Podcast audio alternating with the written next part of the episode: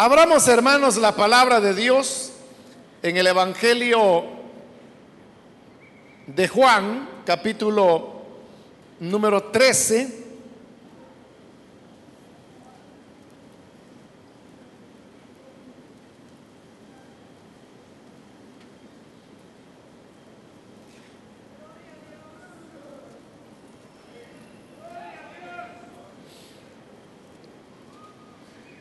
Dice la palabra de Dios, el Evangelio de Juan, capítulo número 13, del versículo número 36 en adelante.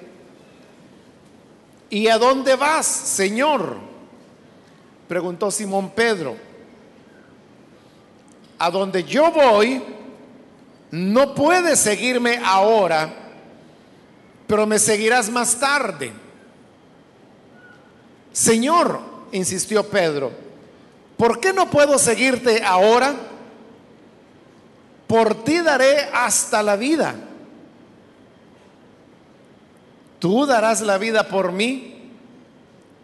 De veras te aseguro que antes de que cante el gallo, me negarás tres veces. Amén. Hasta ahí dejamos la lectura. Pueden tomar sus asientos, por favor, hermanos.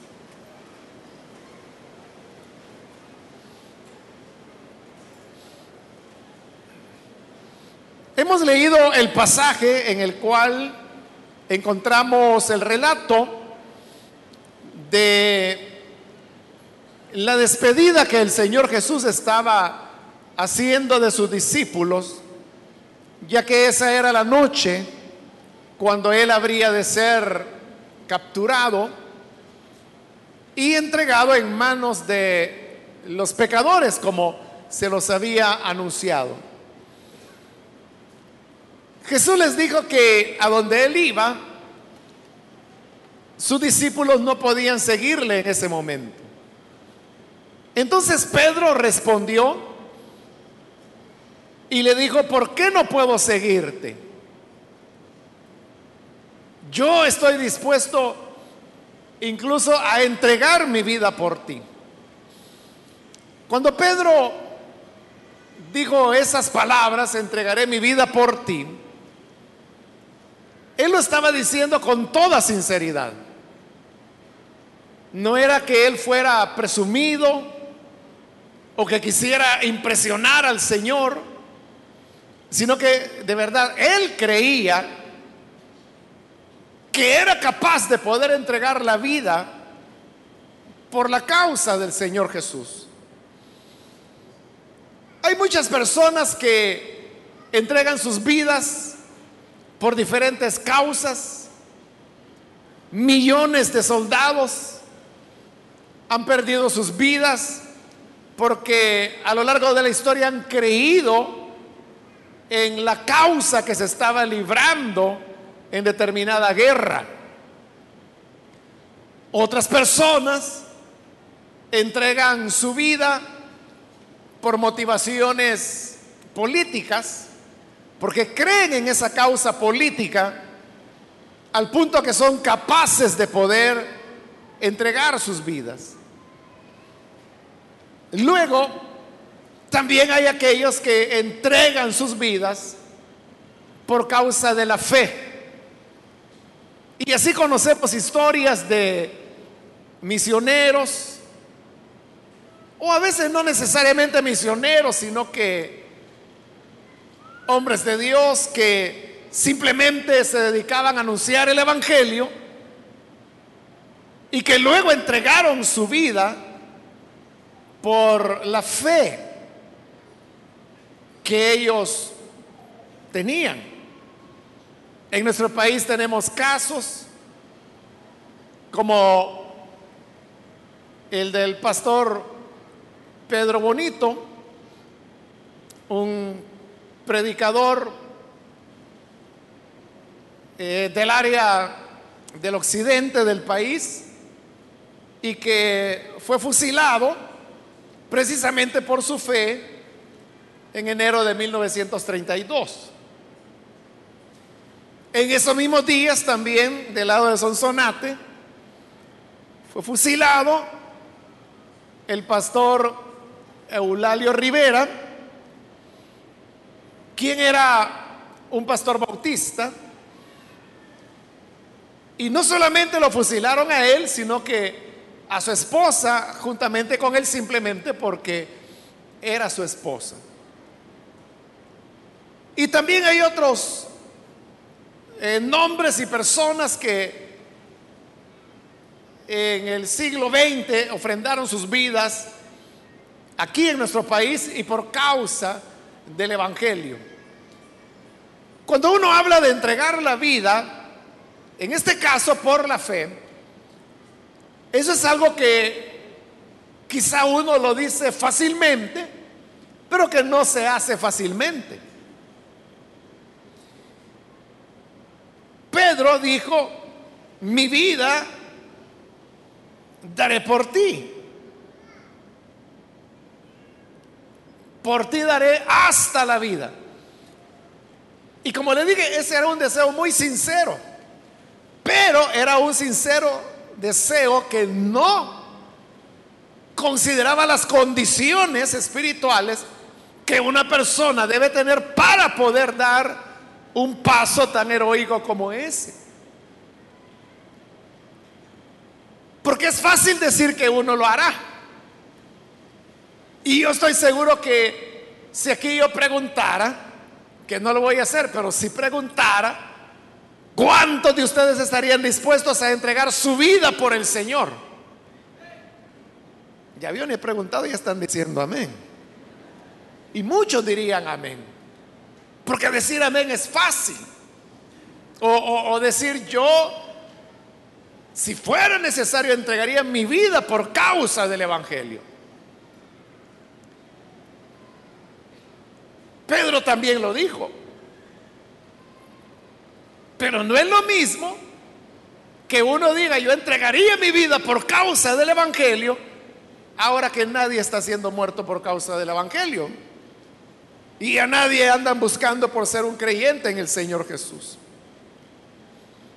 Diferente sería si viviésemos una situación de persecución o donde en verdad supiésemos que se está pagando con la vida la fe en el Señor Jesucristo. Aún ahí yo creo que habrían personas, menos, pero que seguirían diciendo, entregaría hasta la vida por causa del Evangelio. Pero a la hora de la verdad, a la hora de enfrentar ya una situación auténtica de peligro, muchos se retractarían, volverían atrás. Usted sabe que los primeros siglos de la vida de la iglesia cristiana también fueron siglos de mucha persecución. Hubo varias oleadas, como 11 oleadas de persecución que se levantaron en determinados momentos de la historia. Se calcula que alrededor de 4 millones de cristianos fueron sacrificados o asesinados por causa de su fe en aproximadamente 300 años, que fue lo que duraron las persecuciones rumanas. Y claro, hay, hay muchas historias de heroísmo, hay relatos que se tienen de, la manera heroica como hombres y mujeres creyentes entregaron sus vidas por causa de la fe. Pero también hay otro aspecto del cual casi no se habla. Y es que así como hubo creyentes que ofrecieron sus vidas por causa del Evangelio, también hubo muchos creyentes que no fueron capaces. Y ante las amenazas, porque más que todo el conflicto era con el imperio romano, porque ya para esa época a los emperadores, aún estando vivos, se les consideraba dioses. Por lo tanto, era un gesto de lealtad hacia el emperador, ofrecer incienso o sacrificio a la imagen del emperador. Pero los creyentes habían aprendido que ningún hombre es Dios y que su fe y su culto era exclusivamente para el Señor Jesucristo, al cual reconocían Señor de todo en el cielo y en la tierra. Ese era el mensaje y sigue siendo el mensaje del Evangelio. Pero eso chocaba cuando en el Nuevo Testamento encontramos en las cartas que se dice, porque hay un solo Señor. Una sola fe, un bautismo, etcétera, en la carta a los Efesios. Pero esa expresión, hay un solo Señor, era ir en contra de la política del imperio romano que establecía que los pueblos podían tener sus dioses y reconocerlos como señores, pero también debían reconocer a César como señor. Entonces cuando los creyentes se veían confrontados con esa realidad, porque todas las demás religiones no tenían problemas, porque eran politeístas, eh, estaban de acuerdo en adorar a sus dioses y no tenían inconveniente en aceptar que el emperador era también otro dios. El problema era con los creyentes, que como lo dice esa carta a los Efesios, porque hay un solo Señor. no podían reconocer a César como Señor. Entonces cuando las autoridades detectaban eso, comenzaban a perseguir a los creyentes, pero les daban la oportunidad de retractarse. Lo llevaban frente a un altar y a una imagen dedicada al emperador y les decían que lo único que tenían que hacer era ofrecer culto y reconocer que César era Señor. Y si lo hacían, los dejaban en libertad. Ahí es donde yo le decía que no es lo mismo decir, sí, yo daré hasta mi vida por el Señor. Ahora que nadie le está ni pidiendo cuentas de eso. Pero el problema es cuando ellos ya eran capturados. Y cuando estaban matando cientos y miles de creyentes, como le digo, se calcula que alrededor de cuatro millones fueron asesinados. Eso no era cuestión de, juego, pero cuando ya se veían entre la vida y la muerte y que la salida era ofrecer incienso a la imagen de César, hubo muchos creyentes que lo hicieron. Por eso yo le decía, normalmente oímos de, de, la parte bonita de los héroes, de Policarpo y de todas esas hombres y mujeres que fueron tremendos en su heroísmo, pero no negaron la fe. Pero hubo miles, docenas de miles, que sí la negaron. Claro, ellos ofrecían culto a César para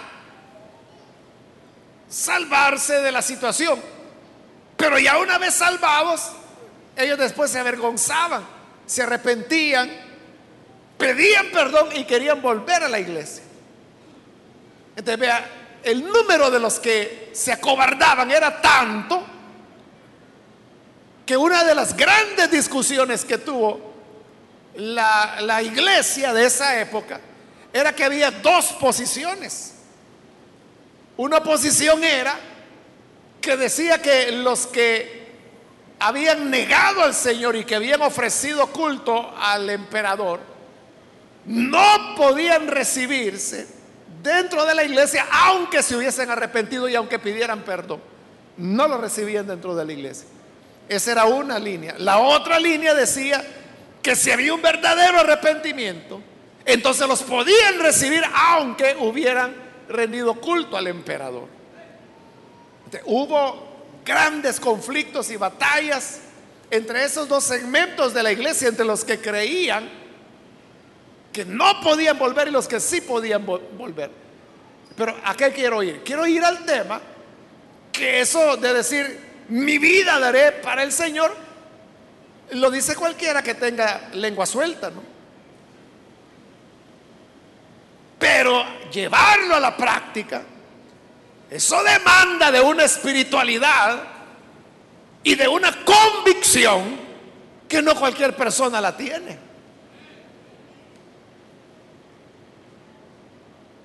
Esto, dicho en otras palabras, significa que nosotros podríamos, hermanos, aspirar a cosas que nos impresionan de la vida cristiana, como por ejemplo eso del martirio. Pero también nos pueden impresionar otras cosas, no necesariamente eso. Por ejemplo, quizá desarrollamos una admiración por algún hermano o hermana, porque vemos su entrega al Evangelio, su dedicación. Personas que están totalmente entregadas con toda pasión y amor al Señor. Es normal que admiremos a esas personas. alguien puede decir, es que yo quiero ser como esa persona. Y qué bueno que quiere ser como esa persona.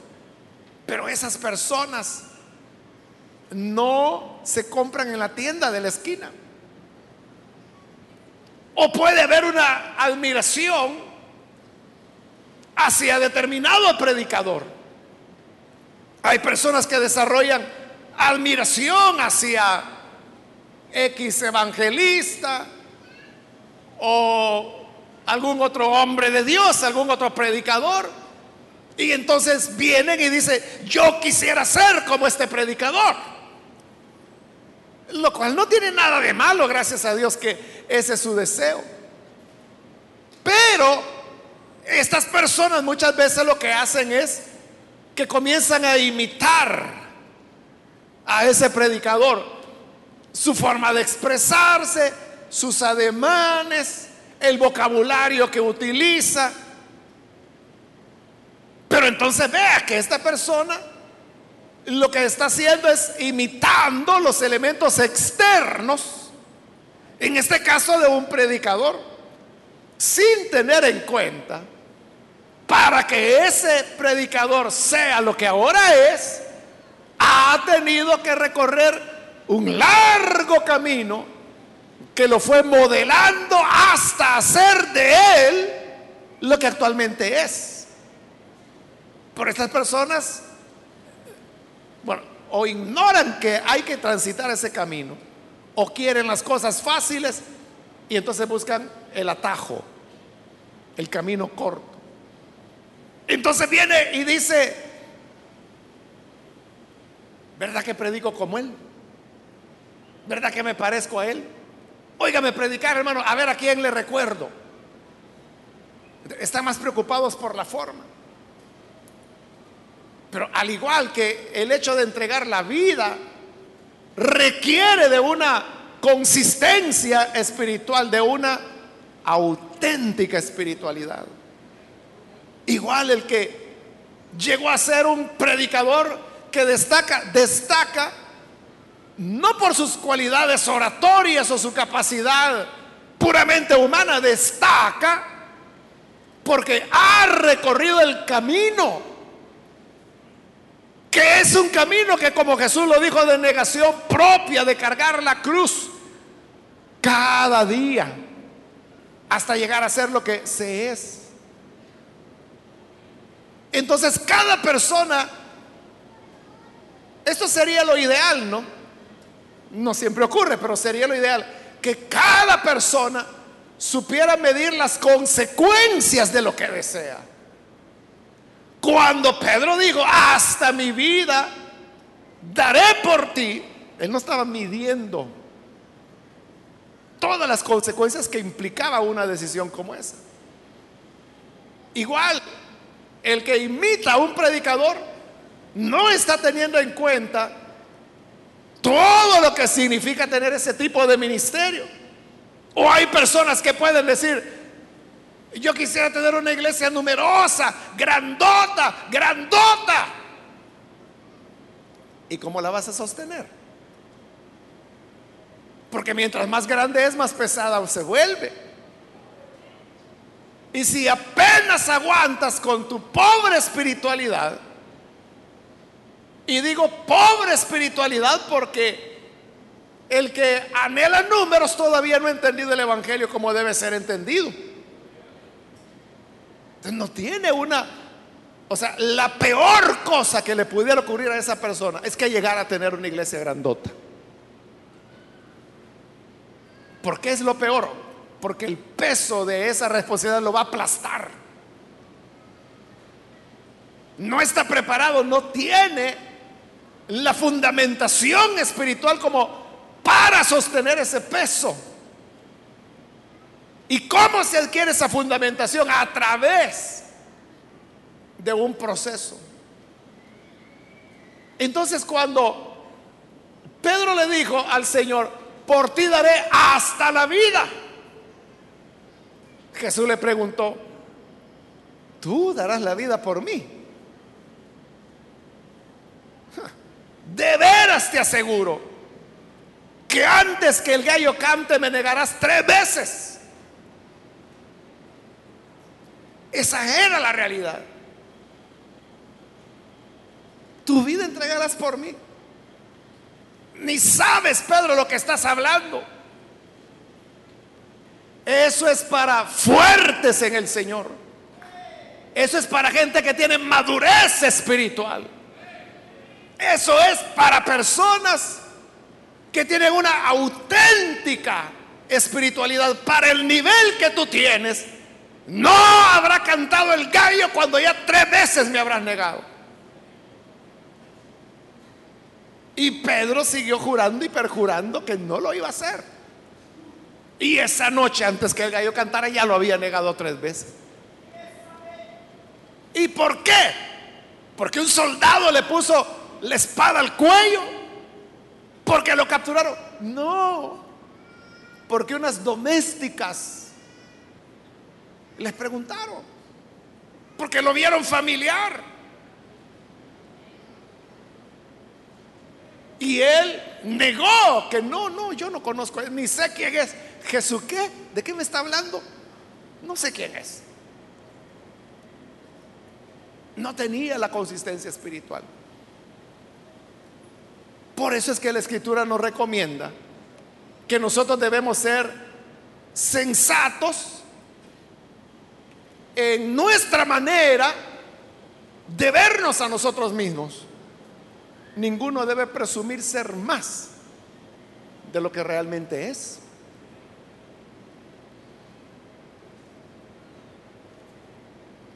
Mejor estarse en el rinconcito, que ahí nada le va a pasar, que querer entrar a las grandes ligas donde le van a pegar una revolcada que no va a volver por otra.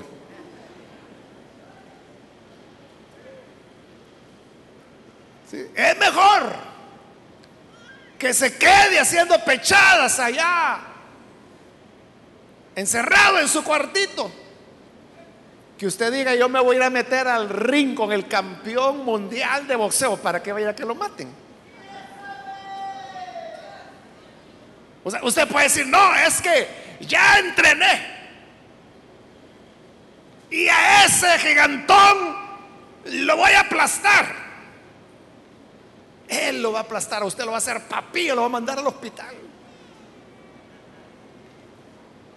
Porque se necesita tener la fortaleza para alcanzar eso. Entonces, ¿para qué, hermanos, vamos a aspirar a posiciones o situaciones que lo que van a hacer es aplastarnos. Y después usted va a quedar en ridículo. Sin embargo, Jesús también, cuando Pedro le preguntó, ¿a dónde? ¿A dónde va, Señor? Jesús le dijo, a donde yo voy, no puedes seguirme ahora pero me seguirás más tarde. Jesús, como hemos visto, lo que le quería decir es, ¿para qué te vas a meter en camisa de once varas? Pedro, mejor no digas nada. Mejor quédate con la, boca bien calladita. Bonita se te ve la boquita cerrada. En lugar que estés hablando que vas a entregar tu vida por mí. Cuando no tienes la consistencia espiritual para hacer tal cosa. No puedes venir tras mí. Le dijo, me seguirás más tarde. Más tarde si podrás. ¿Y cuánto fue más tarde? Varios años después. Pero ¿qué ocurrió en esos años? Que Pedro vivió el proceso. Pedro vivió el proceso de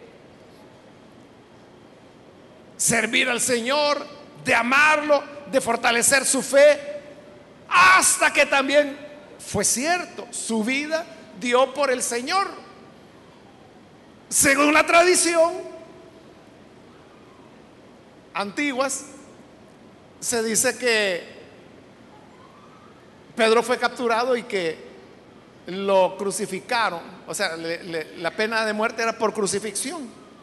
Pero Pedro dijo, yo, yo no soy digno de morir de la misma manera que mataron a mi Señor.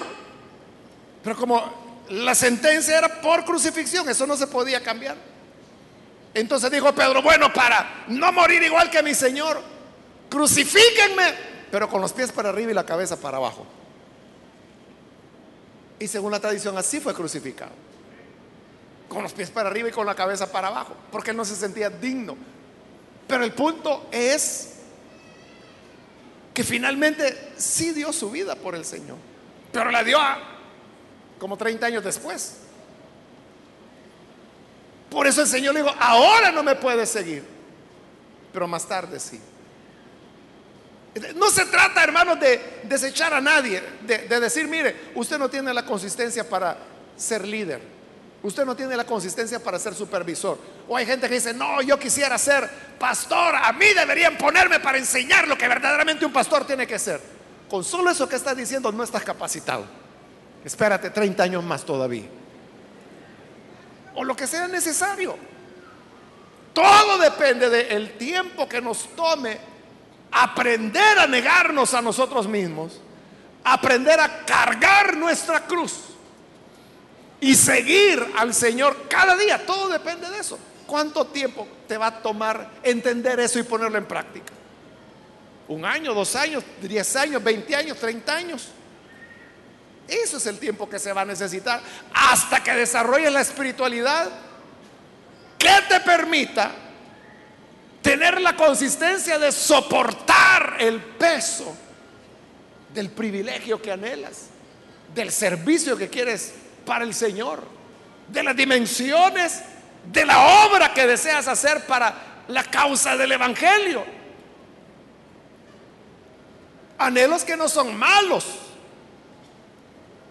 pero que hay que entender que no se logran por el simple deseo o por la simple emoción. Uno debe tener el fundamento necesario.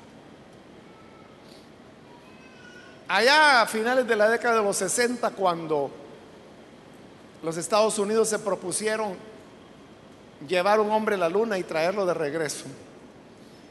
Empezaron los grandes proyectos, ¿no? Y una de las áreas donde se hacían los lanzamientos fue el famoso caño, Cabo Cañaveral, perdón, el Cabo Cañaveral en Florida.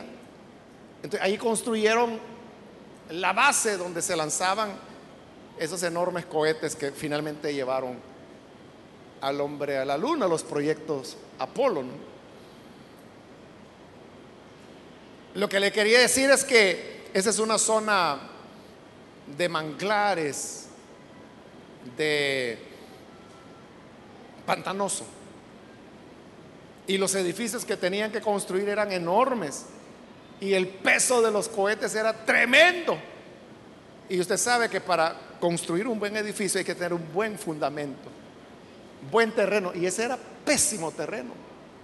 Era lodo. Pero escogían ahí porque era el lugar alejado de las ciudades donde no se corría peligro de los civiles. Entonces, ¿cómo hicieron para resolver el problema? Encontraron que había que colocar fundamentos sólidos que pudieran sostener esos edificios y esos cohetes. Pero como era ciénaga, era lodo, entonces dijeron, bueno, ahí no hay, o sea, podemos cavar y cavar y cavar y vamos a hallar más agua y más lodo. Entonces ellos decidieron colocar unos pivotes de acero, unas columnas grandes de acero y enterrarlas en la tierra.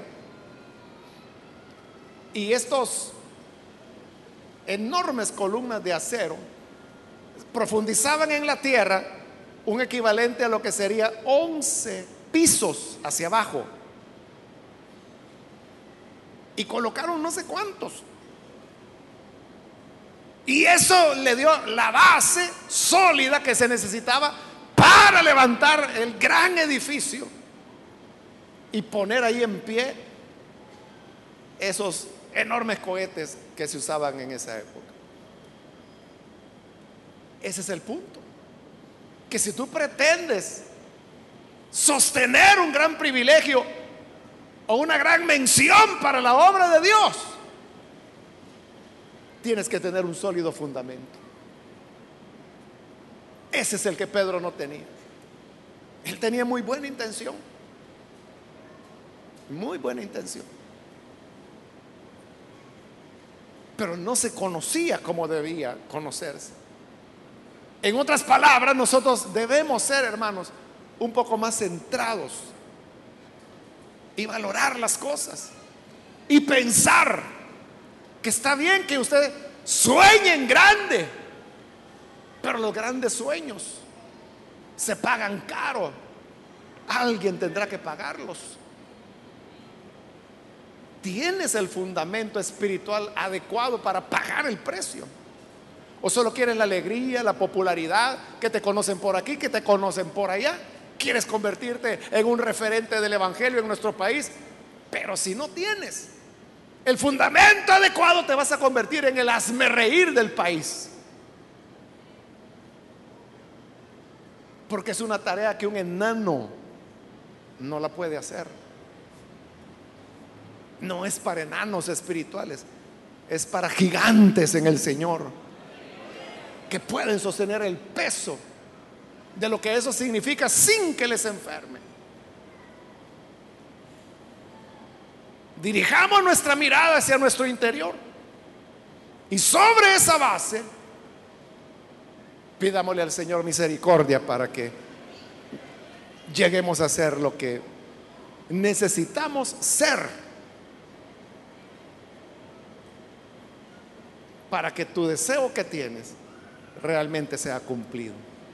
Vamos a orar, vamos a cerrar nuestros ojos y vamos a inclinar nuestro rostro.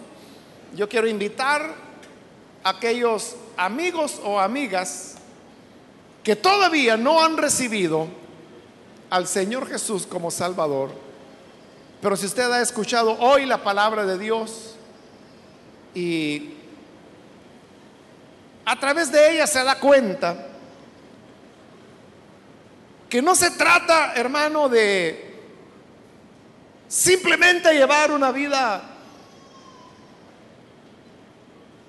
de emoción o de sueños o de deseos que no son malos, son buenos.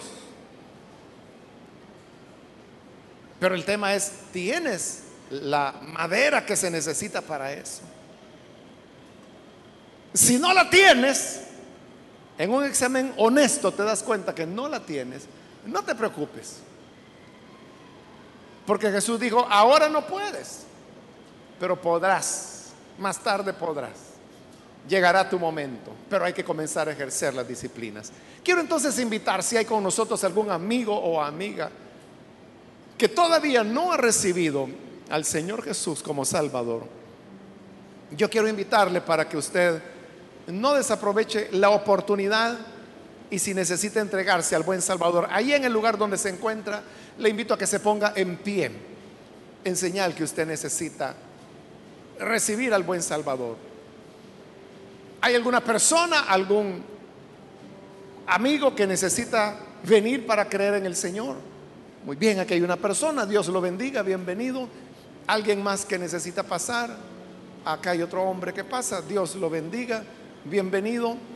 Alguien más que necesita venir para creer en el Señor por primera vez, póngase en pie, ahí en el lugar donde se encuentra. Le animo para que no desaproveche la oportunidad y pueda pasar para creer en el buen Salvador. Muy bien, aquí hay otra persona. Dios lo bendiga. Bienvenido. ¿Alguien más puede ponerse en pie? Venga. No deje pasar la oportunidad. Si usted se encuentra en la parte de arriba, puede ponerse en pie y vamos a orar por usted. Alguien más que necesita venir para entregarse al buen Salvador. Póngase en pie. Acérquese. La gracia del Señor le está invitando para que usted pueda pasar y tener así una vida nueva. Usted puede llegar alcanzar los más altos niveles. Pero hay que recorrer el camino. Y ese camino comienza por entregarse al Hijo de Dios. Necesita venir, póngase en pie.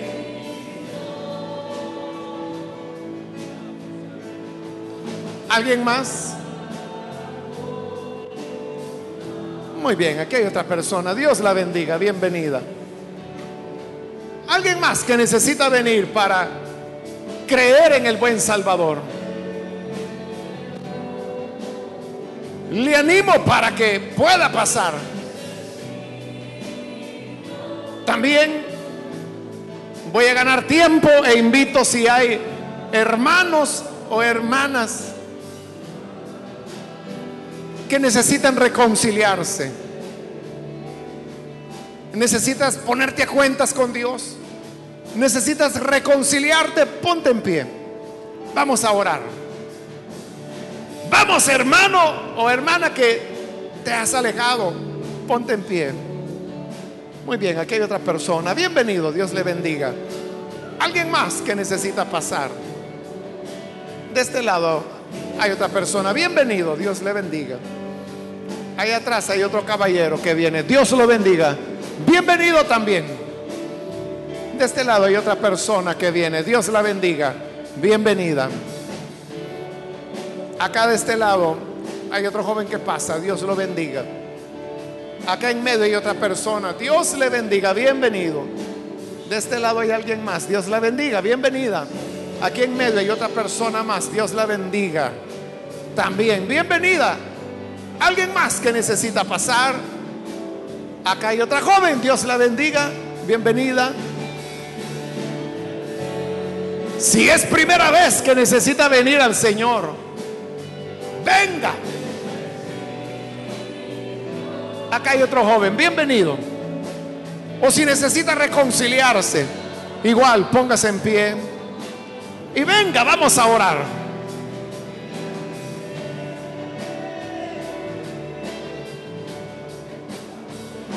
¿Hay alguna otra persona? No se quede solo observando como espectador. Sea parte de un encuentro con el Hijo de Dios. ¿Alguien más? Póngase en pie. Voy a finalizar, hago la última invitación. Pero si hay alguien más que necesita venir al buen Salvador por primera vez o reconcilio, póngase en pie y aproveche porque esta fue ya la última invitación que hice. No deje pasar la oportunidad. Si hay alguien más, puede pasar para que oremos por usted. Acá hay otra persona, Dios la bendiga. Bienvenida. Alguien más que aprovecha estos últimos segundos. Vamos a orar ahora.